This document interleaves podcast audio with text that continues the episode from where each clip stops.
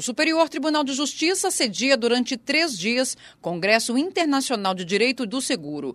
O evento reúne ministros do STJ, autoridades do governo federal e especialistas brasileiros e estrangeiros na área para discutir diversos pontos da regulação dos seguros no Brasil. O ministro do STJ, Moura Ribeiro, coordenador científico do evento, ressaltou a necessidade do debate sobre o assunto. Nós precisamos ter esse diálogo com as partes para que possamos entender aquelas experiências que eles vivem, o que eles querem, os desejos incontínuos. Porque bater a porta do judiciário não é muito fácil, não. Né? Por isso que nós temos que ter essa sensibilidade de entender as pessoas, entender o que estão, que, que na verdade o que eles contrataram para nós é muito difícil. Então isto é para nós do Tribunal da Cidadania o exemplo maior de que nós estamos de braços abertos para compreender essas angústias e essas ansiedades da população, de população que contrata seguro, que tem uma capilaridade imensa. Durante a cerimônia de abertura foi realizada uma homenagem ao ministro do STJ,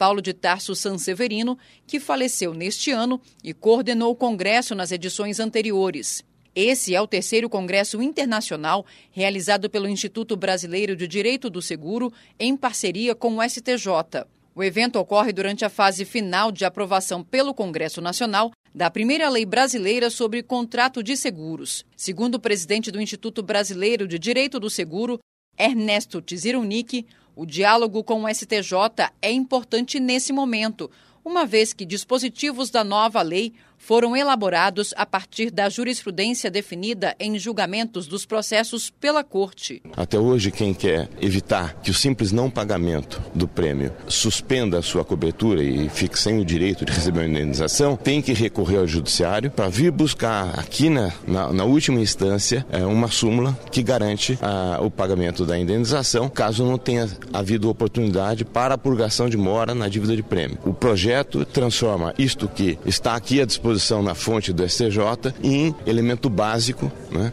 que estaria já no texto de lei e que certamente evitaria todos esses conflitos que acabam vindo para cá. O ministro da Fazenda, Fernando Haddad, que também participou da abertura do evento, acredita que a nova lei vai representar um avanço para o setor no país. Eu acho que a gente está dando um passo seguro para desenvolver essa indústria.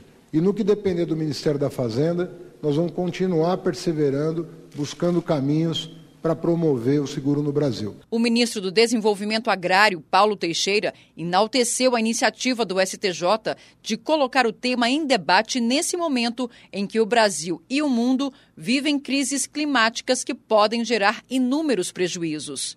O Brasil é um país continental, tem 203 milhões de habitantes e nós estamos vivendo extremos climáticos que têm muitas perdas das famílias. E assim é uma base para um grande, forte, potente mercado de seguros.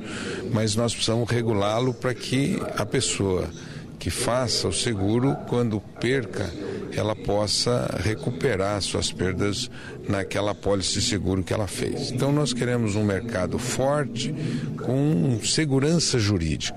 O evento segue até sexta-feira com um debate sobre o seguro como instrumento para o desenvolvimento e outros temas, como a regulação de sinistro, resseguro e arbitragem.